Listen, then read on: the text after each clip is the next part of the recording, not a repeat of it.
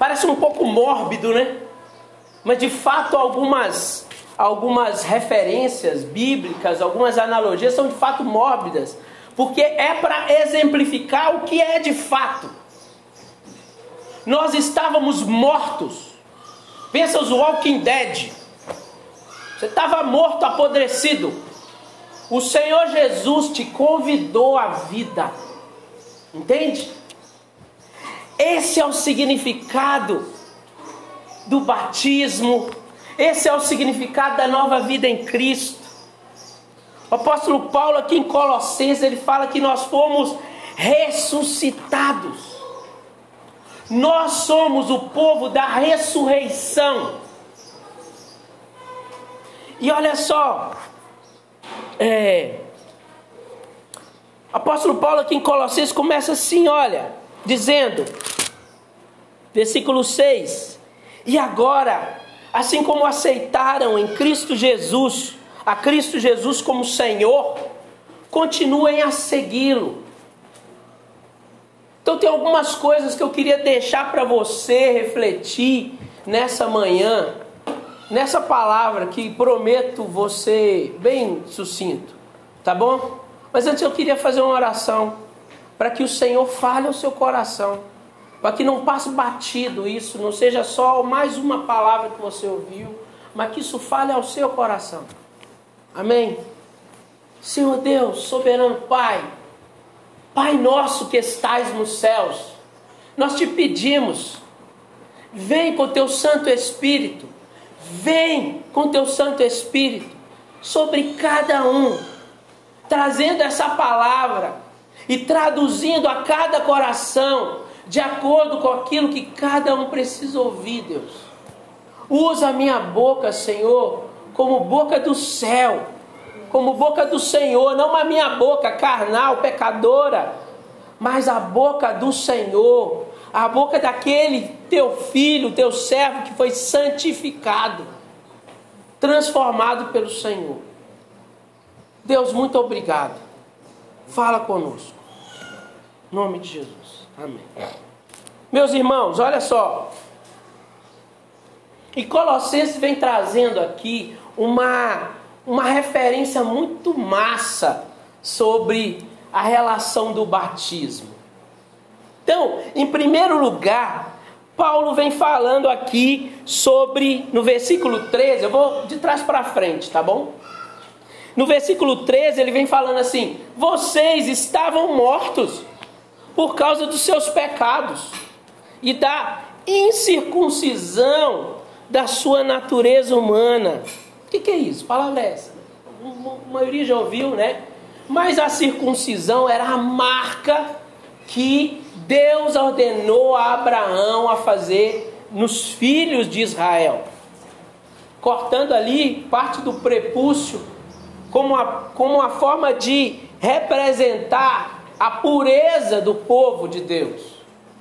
E o batismo representa a continuidade dessa circuncisão, mas uma circuncisão que não é feita apenas na carne, mas no nosso coração. Nós somos separados, meus irmãos. Às vezes você fala assim: ah, mas qual a nossa diferença? Nós somos, né, seres humanos, igual todo mundo. Mas o Senhor Jesus nos separou. E você tem noção que no versículo 1 aqui, apóstolo Paulo fala assim: assim como vocês aceitaram a Cristo Jesus como Senhor, meu irmão, olha só.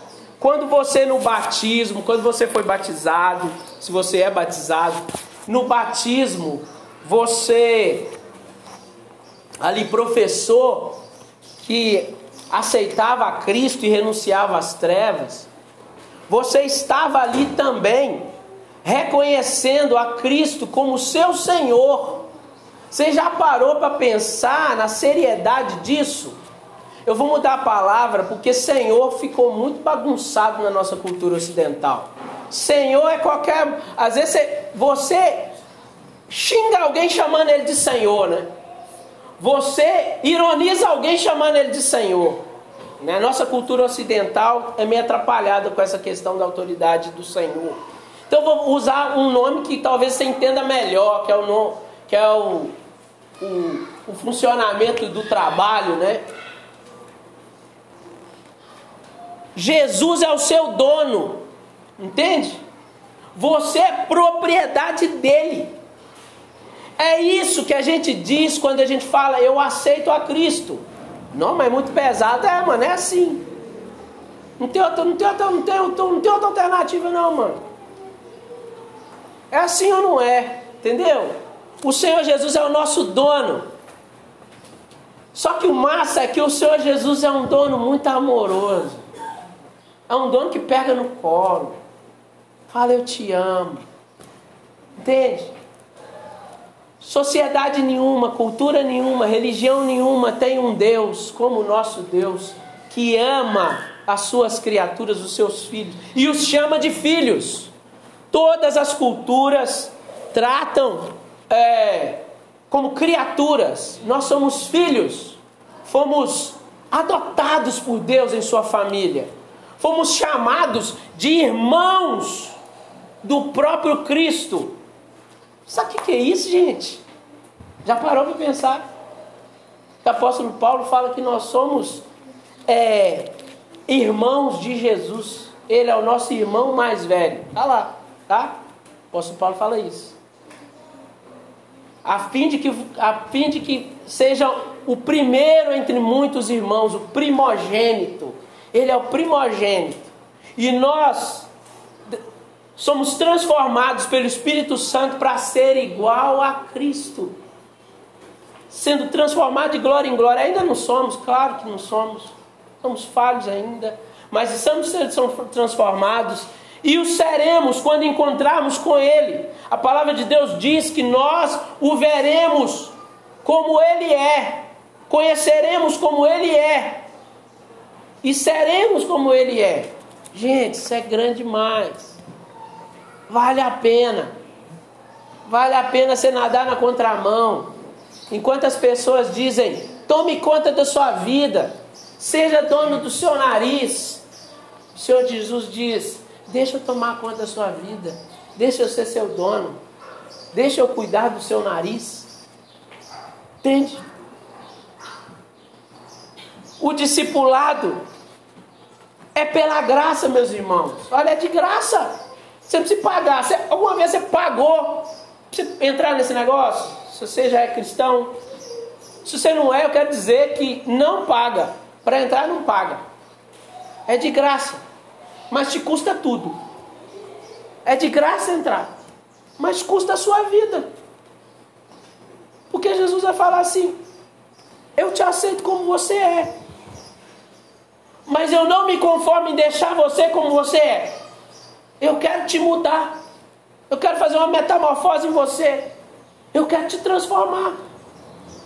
Não, eu te aceito como você é, do jeito que você está, meu irmão. Vem cá, vem cá, meu filho, eu te aceito. Mas olha, eu quero mudar você para melhor. Deixa, você me deixa mudar? E o negócio, irmãos, é que o Espírito Santo ele é muito carinhoso ele não passa do ponto que você não deixa.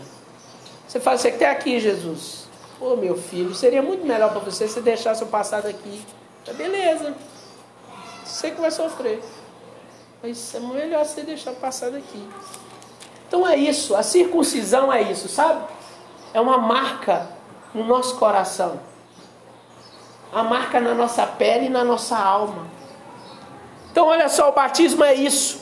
Quando nós fomos batizados, nós fomos, além de circuncidados, nós fomos mergulhados e sepultados com Cristo e ressuscitados com Cristo. Nossa, cara, é uma vida nova, velho. É uma vida nova, você tem noção? Cara, você está sofrendo às vezes aí com as suas angústias, com suas raivas, com as suas tristezas, sabe, com, com os seus ódios. Mas olha só, Jesus quer te dar a alegria da salvação, cara. A paz que excede todo entendimento, você tem noção? Você quer ter paz na sua vida? Você quer parar de, de sabe, de de ficar só com coisa ruim na cabeça, no coração. Parece que. Porque assim, o que tem para nos jogar para o mal e para as coisas ruins, cara, é só você ligar a televisão, você liga o noticiário, você abre uma página na internet, só tem coisa ruim. Mano, é só você ligar, é só você deixar ir no flow, deixa aí na onda. Sabe quando você pega uma boinha, você tá lá, lá no Guarapari, né? Por exemplo, né? Ou Porto Seguro, as praias mineiras, né? E aí você deita numa boinha, né? Uma boinha de flamingo, né? E você deita lá e fala, vou ficar aqui, a onda tá leve. Vou dar aquela cochilada, não tem onda. Daqui a pouco você acorda e está lá no meio do oceano, pô, um navio passando. Que isso? É só você se deixar, meu irmão. O, o curso do mundo, da sociedade te leva. Fácil. Agora, se você quiser viver uma vida em paz, em alegria, mano, você tem que nadar de volta lá daquele navio, aquela marezona, pá. Você tem que nadar de volta, contra a maré. É pesado. Mas Jesus está com você. Jesus é tipo assim, ó, tô aqui, peraí, vou te empurrar. Parece um salva-vida e vem te puxando. Entende? É Jesus, salva-vida. Não é? É só você gritar. Só você, você não vai nadar sozinho. A pessoa fala assim, ah, mas eu vou nadar? Não. Quem vai nadar é o salva-vida. Você precisa gritar. A nossa ação vai ser qual que é a obra na salvação para mim? É você gritar. O resto é Jesus. Grita, se arrepende, confesse, reconheça. E o Senhor Jesus, à medida que você for relacionando com Jesus, conversando com Ele, trocando ideia com Ele, todo dia, não é um dia só não, todo dia, pão nosso de cada dia, sabe? Todo dia você come um pão, não come? Amanhã você fala assim, não, acordei hoje, ah, mas comi pão ontem, né? Ah, não precisa comer não. Nossa, mas minha barriga tá doendo, cara, que fome. Não é assim? Seu espírito é assim. Com a diferença. No seu corpo não dói, na sua barriga não dói. Às vezes até você sente até, entre aspas, melhor com, com um mal que começa a surgir aí dentro de você. Mas olha só, você está morrendo, cara. Se você não tiver se alimentando do pão nosso, de cada dia. Cara, e à medida que você conversa com ele todo dia, você tem uma, você tem uma ideia nova, entende? Você tem um negócio novo, você está passando um trem aqui, você abre a palavra de Deus, ele fala. Cara, olha só, é, essas duas semanas foi muito louco assim, que eu estava precisando de ouvir o Senhor. E a gente tem um negócio, é o lecionário. Aqui na igreja anglicana tem um lecionário. Todo dia a gente tem textos, porções da palavra de Deus, né? Para a gente ler e tal. Né? Um, é bacana, que aí a gente organiza, né? A nosso devocional. E aí você pensa assim, ah, mas tá, já está todo planejado, né? Deus, tipo assim, pode não ter nada a ver com o seu dia. Mas, cara, essas duas semanas, todos os textos do lecionário falaram comigo exatamente o que eu precisava ouvir. Sabe por quê, meu irmão? Independente se você pegou um devocional, se você pegou um, alguma coisa, ou se você leu abrindo, ou se você usou um lecionário, Deus fala com você quando você se dispõe a ouvi-lo. É isso. Vida cristã, meu irmão, não é você simplesmente seguir uma liturgia ou fazer boas obras para o Senhor, que Deus vai ficar feliz, você vai ficar em crédito com Deus, você vai chegar lá no céu, você vai poder cobrar Deus, você, tá, você sempre está em dívida, velho. Você sempre está em dívida. Nós sempre estamos em dívida. Mas olha só, à medida que a gente constrói nossa amizade com Jesus, à medida que a gente aprofunda a nossa amizade com Jesus e, e desenvolve ela dia após dia, o que é que acontece? Ele fala conosco, e à medida que ele fala conosco, ele muda nosso coração. Ele me transforma, ele te transforma, ele te traz paz, ele te traz alegria que a palavra de Deus usa a palavra gozo do Espírito Santo. Quer ser cheio de paz e de alegria, meu irmão? Fale com Jesus. Isso é se submeter, porque, olha só, quando alguém tem um um senhor, vamos dizer assim, né? Ou quando você vai tratar com o dono da empresa que você trabalha, você vai ter que saber a demanda todo dia, não é assim? É uma, é uma relação muito esdrúxula aqui para comparar, mas é difícil na nossa sociedade ocidental dizer isso, ensinar isso. Mas ele quer todo dia dizer para você: olha aqui, ó, vai aqui, meu filho. Ó, vai assim. Ó, agora eu vou deixar você tomar sua decisão para ver se você está amadurecendo. Às vezes Deus fica em silêncio e fala: por que, que o senhor não falou comigo hoje? É tipo o pai deixando o menino andar sem rodinha para ver se ele vai equilibrar. Sabe? E meu irmão, hoje nós vamos dar o primeiro passo nisso aqui com a Ayla. A representação do batismo aqui hoje é a representação da circuncisão. Porque a criança, ao oitavo dia, ela era circuncidada ao Senhor, apresentada e circuncidada ao Senhor diante do povo. E os pais ali se comprometiam a cuidar e a ensinar dessa criança.